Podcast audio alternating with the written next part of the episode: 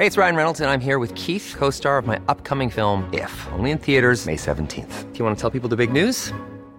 All right, I'll do it. Sign up now and you'll get unlimited for $15 a month in six months of Paramount Plus Essential Plan on us. Mintmobile.com slash switch. Upfront payment of $45 equivalent to $15 per month. Unlimited over 40 gigabytes per month. Face lower speeds. Videos at 480p. Active Mint customers by 531.24 get six months of Paramount Plus Essential Plan. Auto renews after six months. Offer ends May 31st, 2024. Separate Paramount Plus registration required. Terms and conditions apply if rated PG. Heraldo Radio. Esta es la mesa de análisis a fuego lento. Bajo la conducción de Alfredo González Castro por El Heraldo Radio. Iniciamos.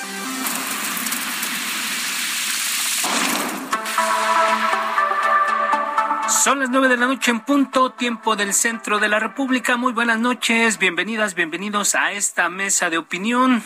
Los saluda su servidor y amigo Alfredo González Castro, con el gusto de cada martes y decirle que estamos transmitiendo desde nuestras instalaciones acá en el sur de la Ciudad de México a través del 98.5 de su frecuencia modulada con una cobertura en todo el territorio nacional y también allá en los Estados Unidos. Gracias, gracias siempre a la cadena del Heraldo Radio. Por lo pronto lo invitamos a ser parte del debate a través de nuestras redes sociales y este martes también, como cada semana, saludo a mi colega y amigo Isaías Robles quien me acompaña en la conducción de este espacio y nos va a platicar sobre los temas de hoy. ¿Cómo estás, Isaías? Muy buenas noches, bienvenido, el primer programa del mes. Así es, Alfredo, ¿qué tal? Muy buenas noches, buenas noches a todo nuestro público. Pues el próximo jueves el presidente Andrés Manuel López Obrador va a iniciar una gira por Centroamérica y Cuba. Vamos a analizar cuáles son los, la importancia de esta gira, si será posible establecer acuerdos con los gobiernos de esos países para frenar la migración. Por otro lado, mañana se anuncia el plan para contener la inflación. Ya dijo el presidente, no se trata de un control de precios, él habla de precios de garantía, pues vamos a ver, eso nos suena mucho de repente a los pactos económicos del siglo pasado, vamos a ver de qué se trata. Y también hablaremos de un tema de salud muy importante. En el mundo están comenzando a registrarse brotes de sarampión, de hepatitis infantil, gripe aviar, ¿Pueden llegar estos brotes a México? ¿Estamos preparados para hacerles frente? analizaremos el tema con un experto precisamente en temas de salud pública. Alfredo, los temas que abordaremos a partir de este momento y hasta las 10 de la noche. Así es, Isaías. Eh, bien, muchas gracias. Como bien lo dices, vamos a entrar de lleno a un tema que es el primero que, que hemos seleccionado para esta noche, que tiene que ver con la coyuntura. El presidente Andrés Manuel López Obrador se ausentará, ya lo decías tú, del territorio nacional del próximo jueves al domingo para realizar una gira de trabajo por Guatemala, El Salvador, Honduras, Belice y Cuba.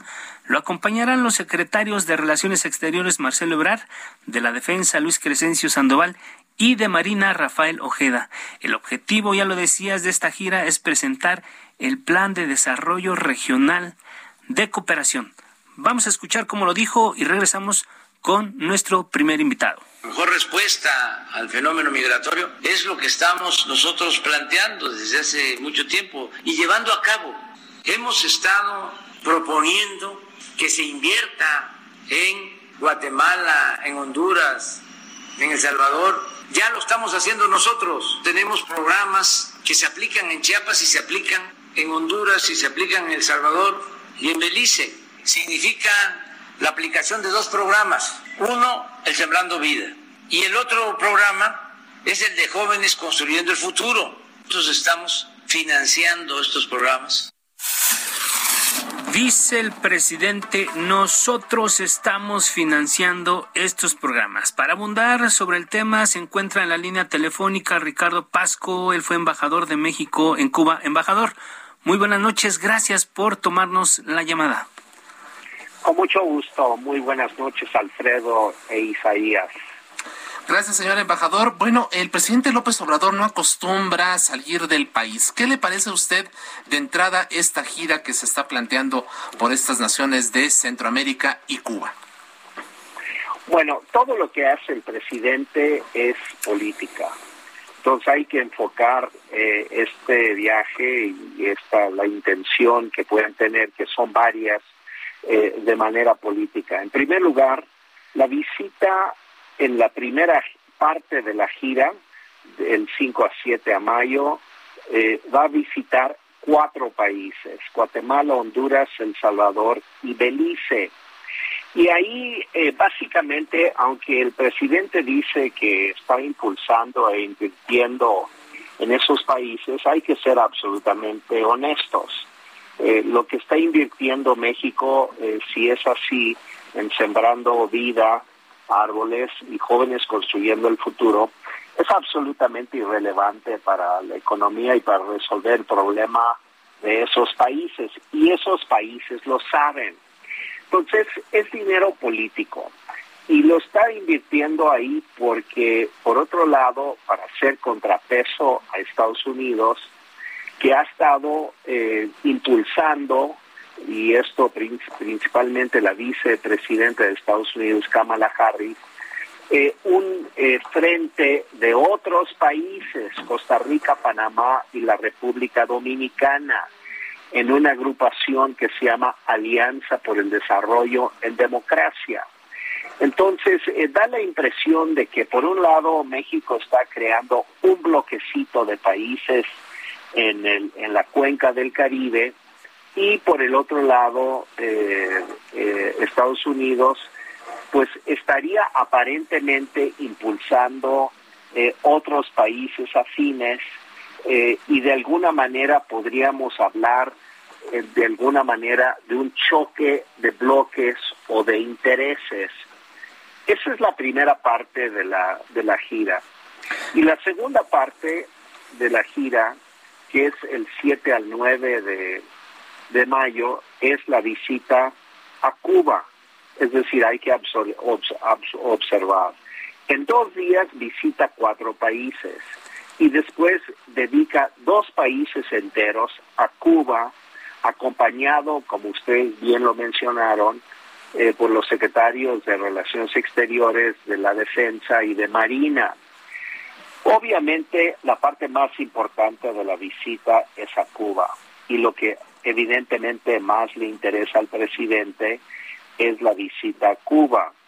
Eh, todas estas visitas siempre se arman en el contexto de inaugurar, como lo va a hacer ahora, una librería eh, del Fondo de Cultura en La Habana, que hay que decir que es simplemente reabrir una librería que ya estaba, porque yo inauguré una librería del Fondo de Cultura cuando fui embajador en, eh, en Cuba.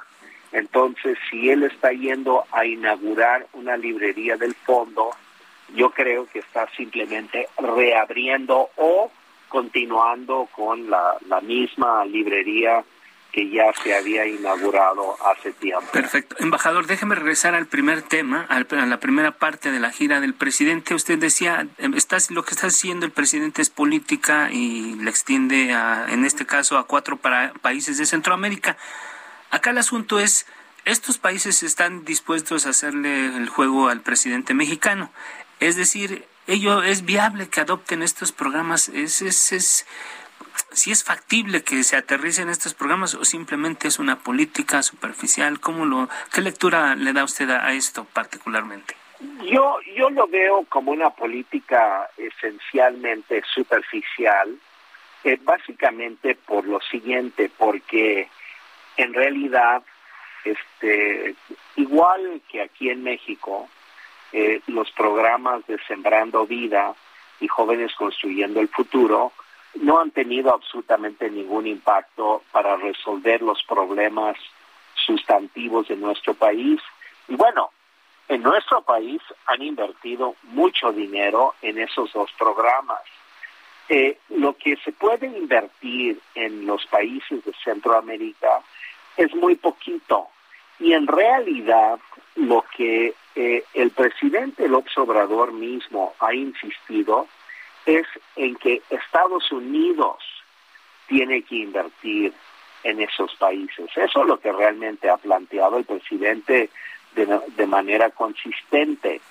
Eh, yo creo que él trae probablemente ese discurso de que tienen que llevar eh, inversión a esos países porque los gobiernos no pueden resolver estos problemas. La única manera de resolver la desigualdad y todo la, toda la situación que genera la migración es eh, la falta de oportunidades en esos países y esas oportunidades que hacen falta las tiene que generar la inversión privada básicamente. Los gobiernos pueden afectar un poquito, de manera eh, eh, contingente, a alguna porción de la población, pero en realidad eh, quien puede resolver el problema, y además lo voy a decir así, es lo mismo en México, en nuestro país, eh, tiene que ser la inversión privada. Hay que recordar que mientras eh, la inversión privada invierte normalmente alrededor del 24-25% del PIB, el gobierno federal invierte alrededor del 3% del PIB. O sea, así está la diferencia en términos del impacto que pueden tener los gobiernos y los eh, y los eh, la inversión privada. Entonces, el presidente ha dicho claramente que no va acompañado de empresarios, va con su comitivo oficial eh, y entonces es por esto que yo digo que es básicamente un viaje de carácter político. Claro. Embajador, usted habla de que México intenta crear en esta visita crear un bloquecito de, países frente en respuesta a lo que ya nos comentaba que Estados Unidos y a través de la vicepresidenta la vicepresidenta Harris está haciendo con Costa Rica y Panamá. Eh, no hay comparación, ¿no? En, entre lo que podemos hacer México y, estos, estas naciones frente eventualmente el bloque, no un bloquecito, un bloque que sí estaría armando Estados Unidos, ¿no? No, evidentemente, evidentemente. El bloque de, de Costa Rica con Panamá y República Dominicana en el Caribe es importante. Eh, puede ser un bloque muchísimo más eh, significativo pero hay que, hay que decir lo siguiente. El nombre del bloque de Estados Unidos se llama Alianza por el Desarrollo en Democracia. Y ese es, ese es un nombre político, porque están planteando claramente que plantean vía instituciones democráticas. Y en realidad lo que está pensando Estados Unidos, y esto deriva hacia la, la disputa actual con México, es de que consideran que mientras ellos impulsan eh, gobiernos eh, producto de eh, instituciones democráticas y consolidando las, las prácticas democráticas en los países, lo que de alguna manera ha impulsado México es la alianza con países que menosprecian la democracia, por decirlo de alguna manera. Eh, que no consideran que la democracia es un gran valor eh, que, tendría que respetarse eh, significativamente. Entonces, hay una disputa política que subyace aquí, donde, y, y, bueno, es lo mismo con Cuba, es decir, este, la idea de, de Cuba como parte de un bloque del Caribe o del, del, del de la cuenca caribeña, eh, donde México trata de tener alguna incidencia. Eh, y habría que ver en realidad si países como Guatemala o como eh, Belice, pues realmente están en la órbita de una confrontación con Estados Unidos. De Honduras, de Honduras y El Salvador puede ser cierto, un poco por las características de, de, esos dos países, el nuevo gobierno de Honduras, etcétera pero yo yo dudo mucho eh, que Guatemala y Belice estén en esa en esa tesitura. Son países que aceptan todo el apoyo que pueden recibir y especialmente del, del vecino inmediato que es México por el tema migratorio y todo lo que esto significa. Pero no pero no quiere decir que estén pensando igual que López Obrador, es decir, piensan, no están necesariamente pensando esos dos países en ser un bloque eh, cuya, cuyo enfoque es de contraste o incluso de confrontación con Estados Unidos. En el caso de, de, Cuba parece que el mensaje es otro por tratarse de este país, pero vamos a escuchar cómo lo dijo el primer mandatario embajador y regresamos con la última intervención sobre esto en particular. Escuchemos al presidente lo que dijo sobre Cuba. De que con esa estrategia de bloqueo se rebelara el pueblo en contra de sus autoridades, sería un acto ruin como ganar una batalla pírrica, inmoral. Esa política, esa actuación produce una mancha que no se quita ni con toda el agua de los océanos. ¿Por qué? Tenemos que pensar en la fraternidad universal Embajador, ¿adecuado acercarse a regímenes como el cubano o el de Nayib Bukele en El Salvador que son vistos como dictaduras eh, consolidadas o en ciernes? ¿Qué responde usted? No, que eh, yo creo que aquí el presidente mexicano está absolutamente equivocado en, su apreciación de la situación porque eh, Cuba es una dictadura Nicaragua es una dictadura, Venezuela es una dictadura, y él está defendiendo a estos tres países ante Biden, insistiendo en que los tres debieran ser invitados a la cumbre de las Américas que se va a efectuar el próximo junio, en próximo junio eh, en la ciudad de Los Ángeles, California y está invitando Biden a todos los países de América Latina y de bueno de, las Américas porque incluye Canadá en ello eh, y eh, pero está excluyendo a esos tres países.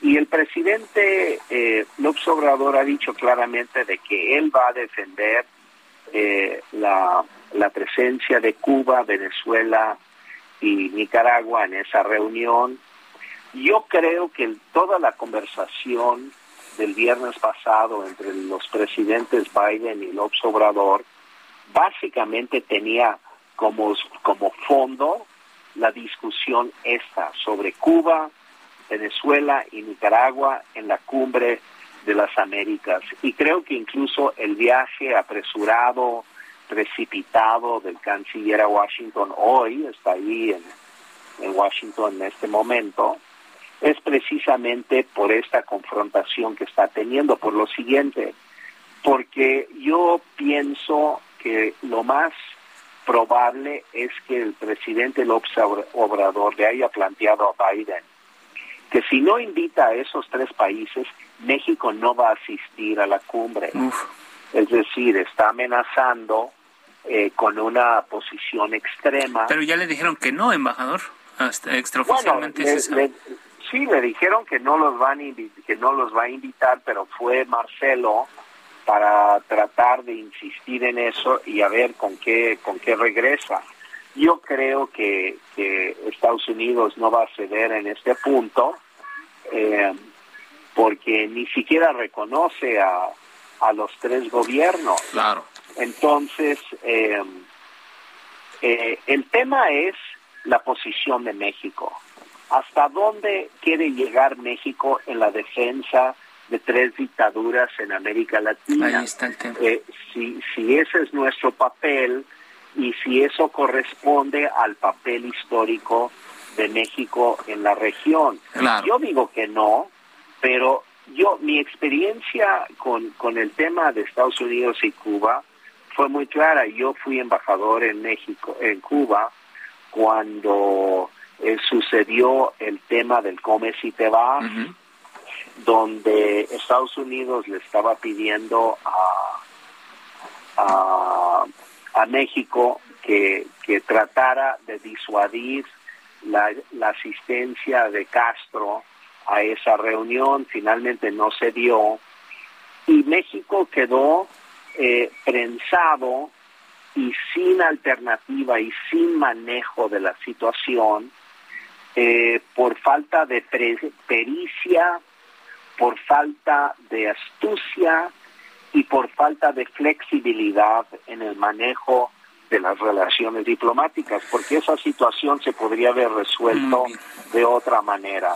Pero pues. yo veo, yo veo que también eh, López Obrador está en la misma terquedad ideológica de que o aceptas mi planteamiento o, recojo mis canicas y me voy pues veremos lo que ocurre, será muy interesante. Muchas gracias, como siempre, embajador Ricardo Pasco, ex embajador de México en Cuba, por este análisis y estaremos en contacto, lo, convocaremos en el futuro para ver qué pasa en los siguientes días en esta gira. Muchas gracias, por lo pronto. Con, mucho gusto, buenas noches. Gracias, 9 con 20.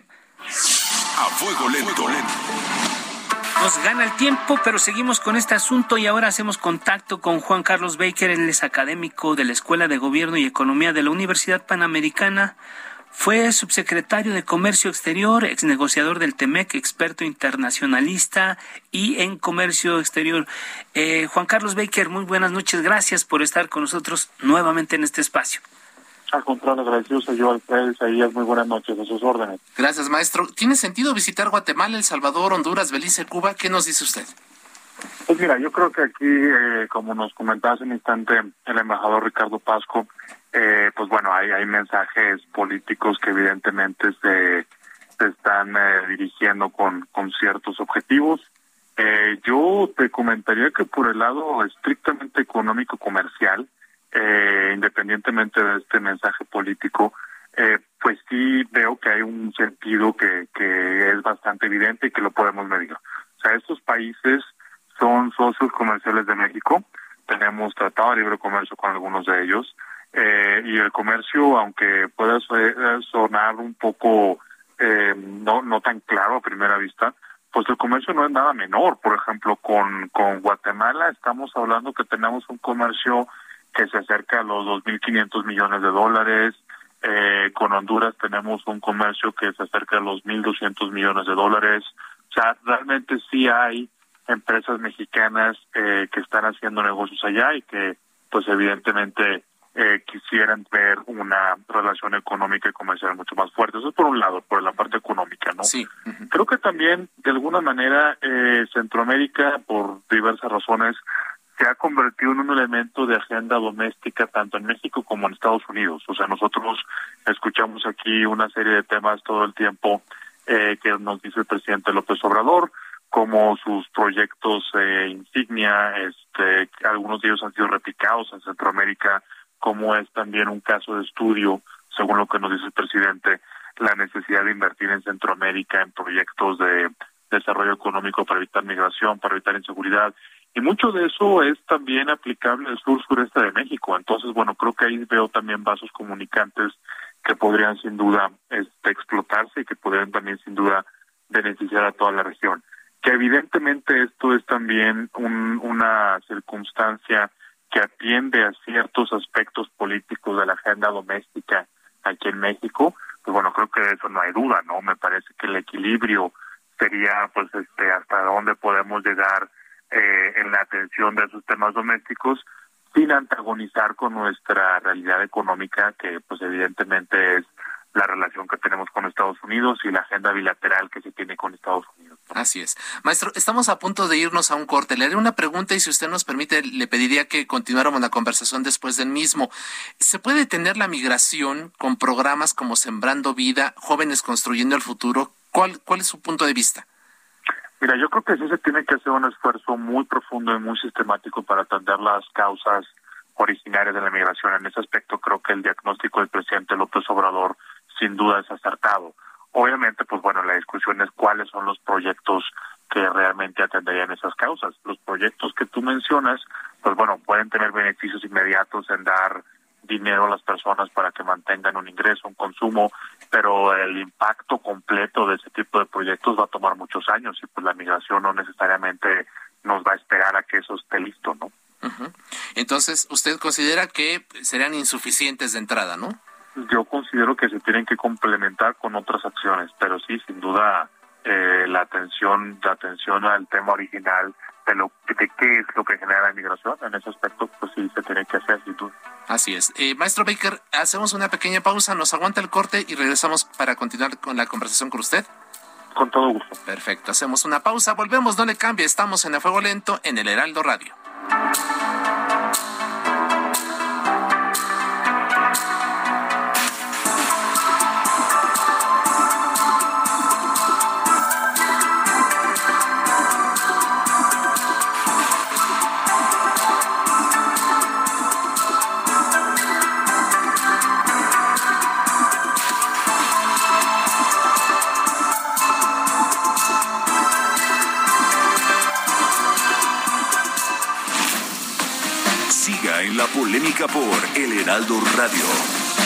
Saben de política y la desmenuzan. En la mesa de análisis, a fuego lento, con Alfredo González Castro. Regresamos. Heraldo Radio.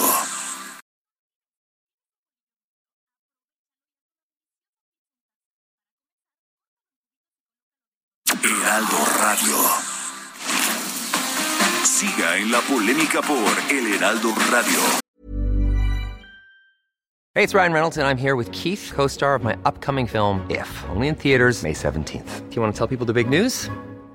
All right, I'll do. it. Sign up now and you'll get unlimited for $15 a month and six months of Paramount Plus Essential Plan on us. Mintmobile.com slash switch. Upfront payment of $45 equivalent to $15 per month. Unlimited over 40 gigabytes per month. Face lower speeds. Videos at 480p. Active Mint customers by 531.24 get six months of Paramount Plus Essential Plan. Auto renews after six months. Offer ends May 31st, 2024. Separate Paramount Plus registration required. Terms and conditions apply if rated PG. Con los que saben de política y la desmenuzan. En la mesa de análisis, a fuego lento, con Alfredo González Castro. Regresamos.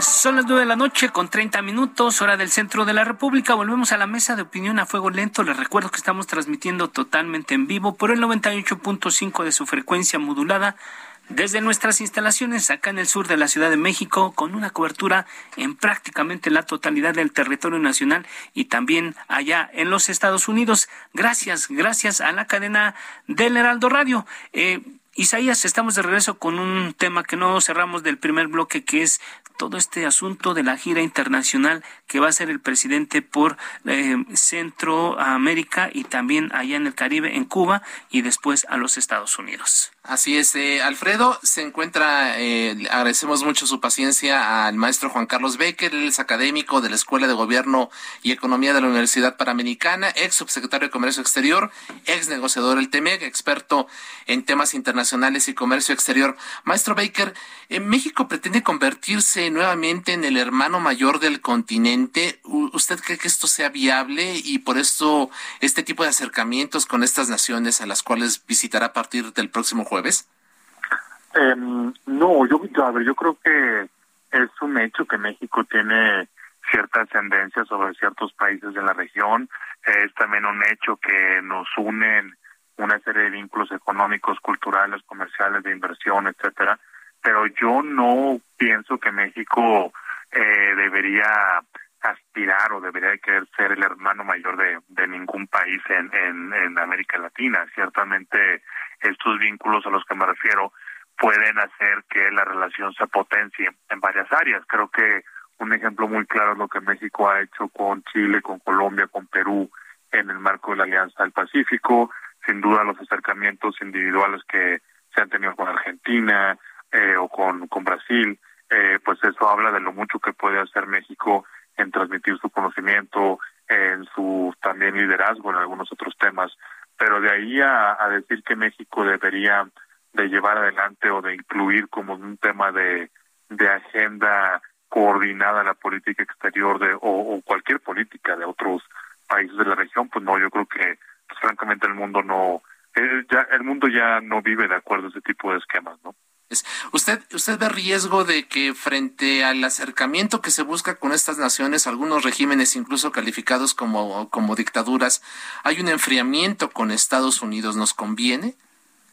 Bueno, sin duda creo que, eh, como nos decía en, en el bloque anterior el embajador Pasco, depende de hasta dónde se quiere llegar con la defensa o con, con la promoción de ciertos intereses. Mira, creo que aquí también hay que hay que ver un poquito el contexto. O sea, México, por ejemplo, fue un país, fue el único país de América Latina que en su momento no rompió relaciones eh, diplomáticas con Cuba, ¿no? Y eso todavía lo recordamos y se celebra con, con cierta, este, bueno, con, con la importancia que tuvo, sin duda, ¿no? Eh, pero otra vez, yo creo que el mundo ha cambiado bastante. Yo creo que la realidad económica, la realidad de la interdependencia que tenemos con Estados Unidos, pues es un factor que se tiene que considerar en este tipo de decisiones. Si bien yo soy firme creyente que el diálogo es la mejor apuesta siempre, yo también soy firme creyente que eh, no no se debe de aislar a ningún país porque entonces al tener pocas oportunidades de diálogo o pocas ventanas, si tú no quieres ver así de salida, pues esos países pueden tomar decisiones cada vez más radicales. En eso creo que firmemente México puede apoyar, pero de ahí a, quemar las naves y a poner este en una palestra o poner en cuestionamiento pues toda la importancia de la relación que México tiene con Estados Unidos o con cualquier otro país importante en ese aspecto, pues no, me parece que definitivamente no debemos llegar a esos extremos. Así es, maestro Juan Carlos Becker, académico de la Escuela de Gobierno y Economía de la Universidad Panamericana, ex subsecretario de Comercio Exterior, ex negociador del TEMEC. Muchas gracias como siempre por su tiempo y su confianza y lo volveremos a convocar para seguir analizando los resultados de esta gira y por supuesto lo que viene en el futuro de la relación México-Estados Unidos y el resto del mundo. Gracias por lo pronto, muy buenas noches. Serán unas buenas noches. 9 con 34. A fuego lento. lento. Ya lo decías, Isaías, en la primera parte de este, de este programa. Eh, mañana el presidente Andrés Manuel López Obrador anunciará el programa para establecer precios de garantía a 24 productos de la canasta básica y evitar que eh, evitar con esto que continúe la espiral inflacionaria en todo el país. Vamos a ver cómo lo dijo. Regresamos con nuestro invitado porque también tenemos otro tema muy importante. No control de precios, vamos a garantizar precios de garantía. Bueno, ah, este, vamos a garantizar precios justos para no eh, hablar con redundancia en los básicos. Precios de garantía, que es otro instrumento importante en maíz, en frijol, en arroz, en leche, eh, es parte del plan. Y sin establecer eh, control de precios, estamos llegando a un acuerdo con grandes productores de alimentos y con distribuidores, con las tiendas departamentales y bueno, establecemos contacto con Francisco Hernández Juárez, líder del Sindicato de Trabajadores Telefonistas de la República Mexicana. Francisco, ¿qué tal? Bienvenido, muy buenas noches, gracias por aceptar esta conversación. Buenas noches, Alfredo, gracias por la invitación. Bueno, antes de entrar en materia, para lo cual te convocamos, Francisco, eh, platícanos, estás, eh, sabemos que estás en medio de una asamblea muy importante en la negociación del contrato colectivo con Teléfonos de México. ¿Qué nos puedes anunciar sobre este tema? Bueno, mira, eh, es, acaba de terminar la Asamblea Nacional, tengo aquí los representantes de todo el país y bueno, estamos eh, en esta negociación anual que tenemos de revisión del contrato y pues eh, recibimos una propuesta en la empresa que nos dijo que era el máximo esfuerzo que podía hacer, pero dentro de la propuesta nos presentó un punto en el que diferenciaba el porcentaje que le daban los activos y a los jubilados. Y bueno, pues eh, eso a mí me parece que fue hecho con toda mala intención porque dividía a la organización con esa intención, creo que se hacía esta propuesta y fue rechazada por la por los por la asamblea. Por lo tanto, eh, pues se decidió ir a huelga y todo está previsto para el viernes de esta semana, pero como los requisitos para un estallido de huelga son muy complicados, estamos evaluando si nos da tiempo de sacar la votación en todo el país con voto universal y secreto de todas las secciones, porque somos pues alrededor de 55 mil trabajadores, entonces pues es complicado, pero creo que lo podemos hacer y se está considerando pasarlo para el miércoles, pero en definitiva se decidió ya el estallido de la huelga. Eh, sabemos que están solicitando un 7.5% de incremento directo al salario, cuatro en prestaciones.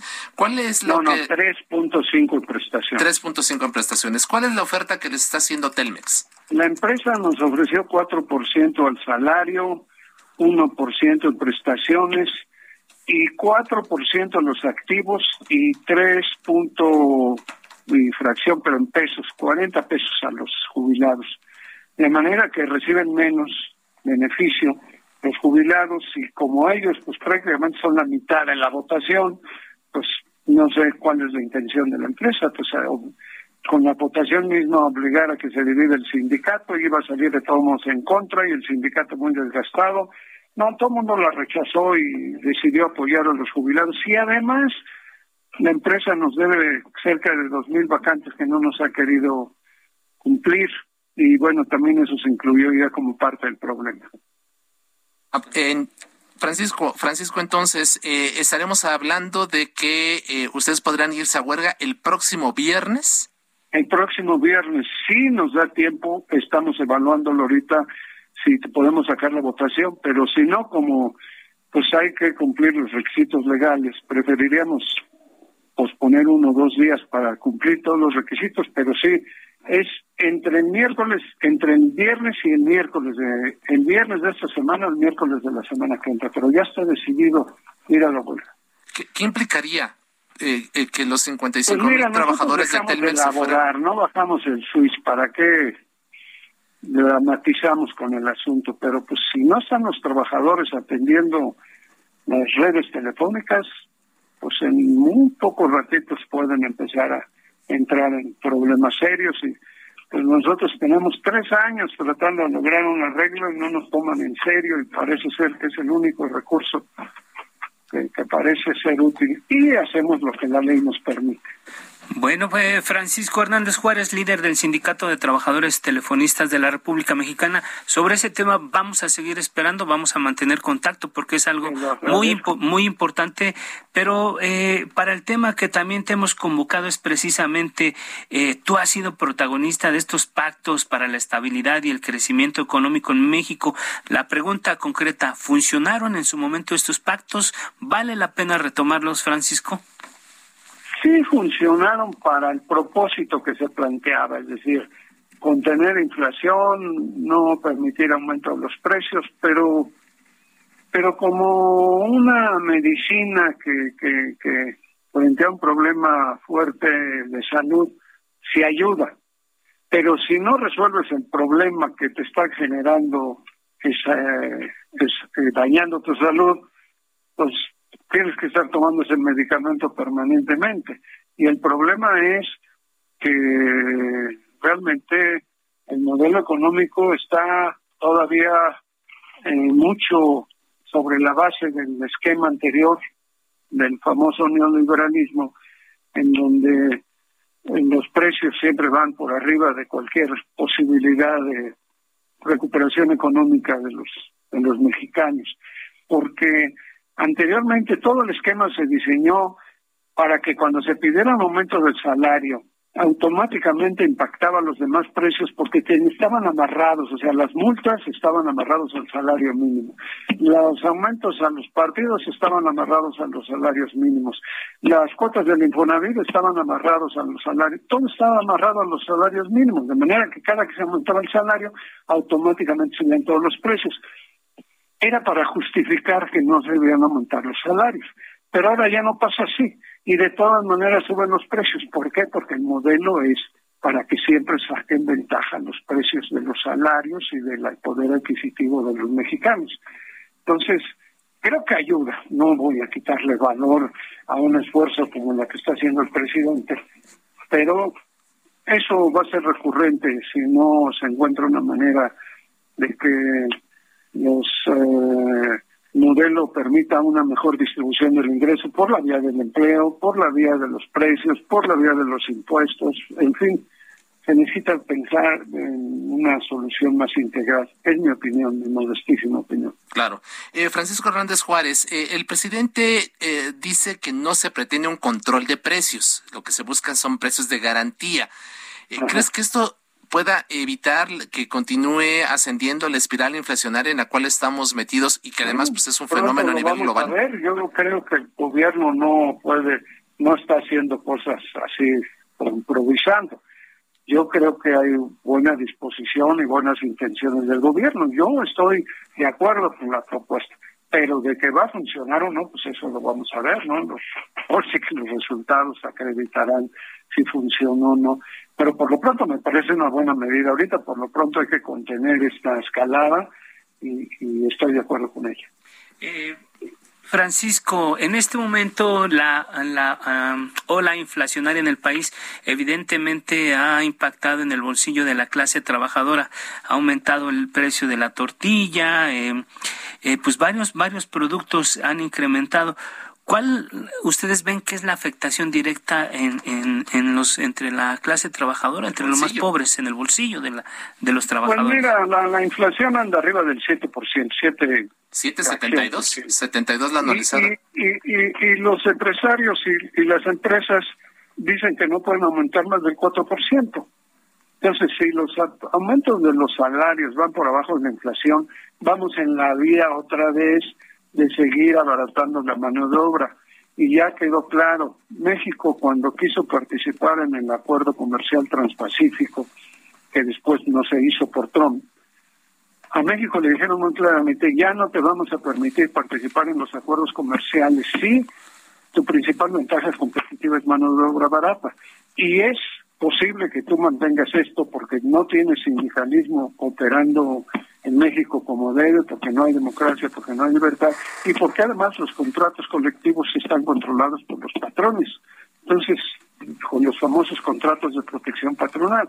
Entonces, afortunadamente, este gobierno le ha puesto mucho interés a la democratización del mundo del trabajo, a su modernización, y creo que eso va a revertir esa situación. Esa puede ser una vía mejor que cualquier control de precios, ¿eh? que los propios trabajadores con sus sindicatos democráticos puedan eh, trabajar para mejorar sus condiciones salariales por arriba de los niveles inflacionarios. Pero claro, por lo pronto no se puede esperar a que todo esto ocurra y si el gobierno puede tomar medidas de esta naturaleza, no me parece que vale. Eh, Francisco, ya para finalizar, eh, sabemos que una de las demandas, una de las demandas del Tratado de Libre Comercio, el TEMEC, con Estados Unidos y Canadá, es eh, igualar o tener salarios equiparables en México que en otros países.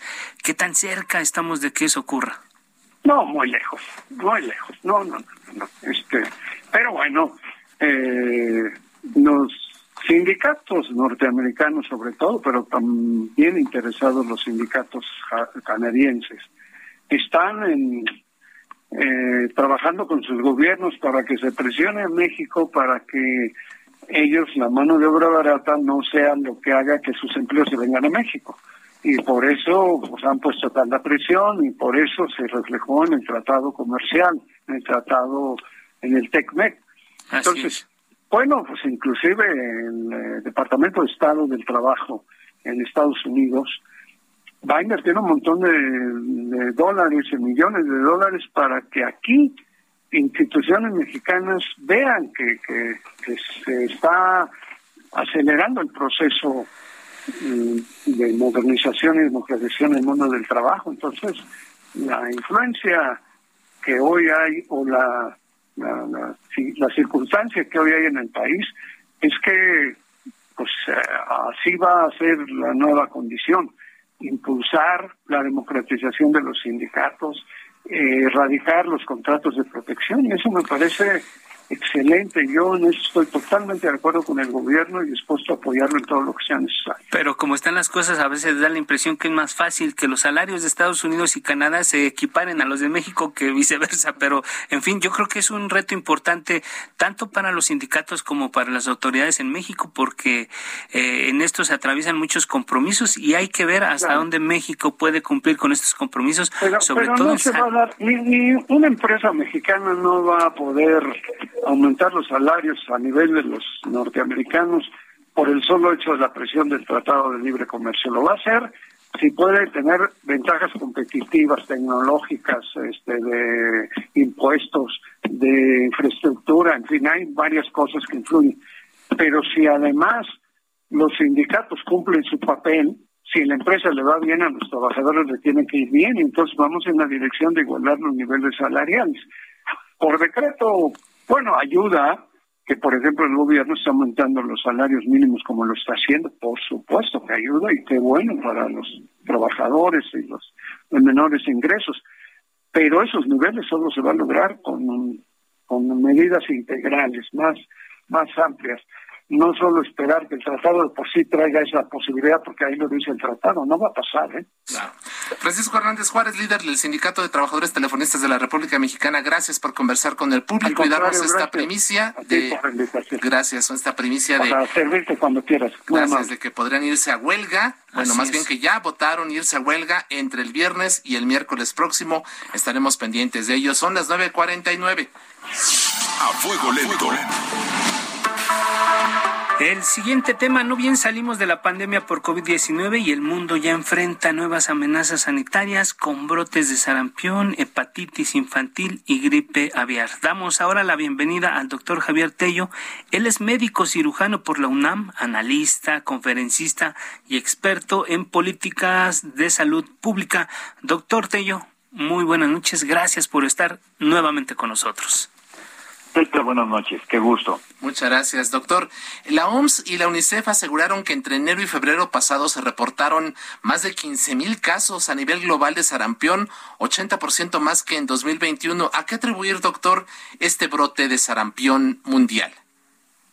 Bueno, hay que entender que durante el periodo de la pandemia las tasas de vacunación y de protección disminuyeron en todo el mundo. Pero si a eso además le, le sumamos que en muchos casos hay gente que no ha estado protegida, bueno, pues evidentemente se tiende a, un mayor contagio. Y fíjate que hay un, un dato muy interesante. México durante muchos años no ha tenido casos de sarampión autóctono. Hemos tenido algunos de repente que son importados, pero por lo menos hasta el año 2018 nosotros manteníamos un buen ritmo de vacunación en sarampión. Y los últimos dos años o tres años no hemos tenido acceso adecuadamente a vacunas, eh, sobre todo la triple viral, que es la que protege contra sarampión eh, y, otras dos enfermedades, ¿sí? Rubiola y, paperas, y entonces eh, cualquier persona que estuviera infectada de sarampión podría contagiar a alguno de nuestros niños que todavía no hubieran recibido una vacuna. En ese sentido, todavía no hay casos en México, ¿verdad, doctor? No hemos registrado a partir de este brote, especialmente en lo que va del 2022. Nadamente no a este punto, pero en cualquier momento podría surgir. Hay que, ah, no hay que olvidar que hubo un brote de sarampión importante a finales de 2019 y empezamos a tener algunos casos en México providencialmente no se expandieron más porque llegó la pandemia y todos nos encerramos. ¿sí? esa, esa eh, cuarentena que tuvimos impidió que estos casos de sarampión se propagaran. Eh, por otro lado, doctor Tello, hasta el pasado domingo primero de mayo la OMS registró 228 casos en 20, en 20 países de hepatitis infantil aguda de origen desconocido. ¿Qué se sabe de este brote de hepatitis, doctor?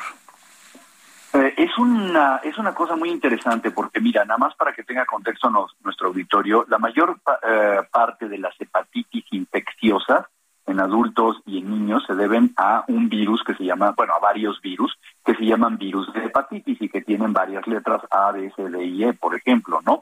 Lo más común, el más el, el, el más común es el virus de hepatitis A que se transmite precisamente por malas condiciones higiénicas, por, por heces, etcétera, o los virus de hepatitis B que se transmiten a través de la sangre y de, la vía sexual, etcétera. El asunto es que este no pertenece a ninguno de los virus, ¿sí? Aparentemente es un otro tipo de virus que se llaman adenovirus y que han eh, progresado de tal manera que están causando estas infecciones. No se sabe por qué, pero lo que se sabe es que de estos 200 casos, aproximadamente 18 niños van a requerir un trasplante hepático, es decir, son casos graves de hepatitis que llevan este, realmente una insuficiencia hepática. Y aparentemente, los últimos datos, estamos aprendiendo, como tú dices, esto tiene unas cuantas semanas, ¿sí? Pudiera ser que hubiera una correlación con infecciones por SARS-CoV-2. Esto es muy interesante, porque podría decirte que niños que hubieran estado infectados, tal vez sin síntomas de COVID, ¿sí? pudieran estar padeciendo este tipo de hepatitis. Es algo en lo que está alerta la Organización Mundial de la Salud.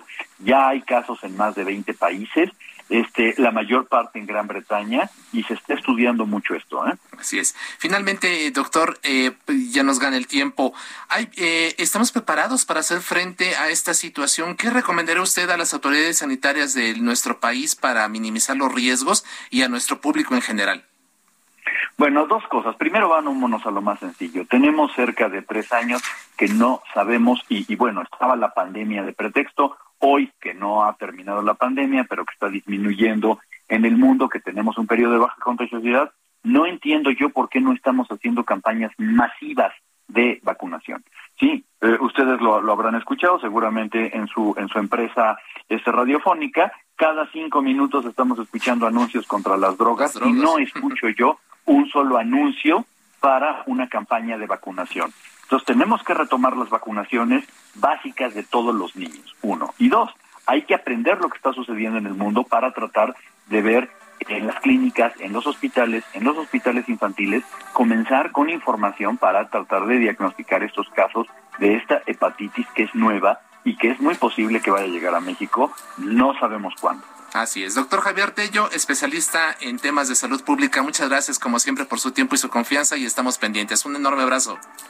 Hasta luego, que les estén bien. Bye. Muchas gracias. Isaías, amigos del auditorio, llegamos al final de este espacio. Como siempre, a veces resulta insuficiente, pero agradecemos a quienes hacen este posible este espacio. Ángela Arellano, Georgina Morroy, Ala Hernández, Gustavo Martínez, descanse. Muy buenas noches. Gracias. Que esté muy bien. Quédese en la programación del Heraldo Radio. La polémica por hoy ha terminado. Le esperamos el próximo martes para que con los expertos analicemos la noticia y a sus protagonistas. En la mesa de análisis a fuego lento. Por El Heraldo Radio. Con la H que sí suena. Y ahora también se escucha. Heraldo Radio 98.5 FM, una estación de Heraldo Media Group, transmitiendo desde Avenida Insurgente Sur 1271, Torre Carrachi, con 100.000 watts de potencia radiada. Hi, I'm Daniel, founder of Pretty Litter. Cats and cat owners deserve better than any old-fashioned litter. That's why I teamed up with scientists and veterinarians to create Pretty Litter. Its innovative crystal formula has superior odor control and weighs up to 80% less than clay litter. Pretty Litter even monitors health by changing colors to help detect early signs of potential illness. It's the world's smartest kitty litter. Go to prettylitter.com and use code ACAST for 20% off your first order and a free cat toy. Terms and conditions apply. See site for details.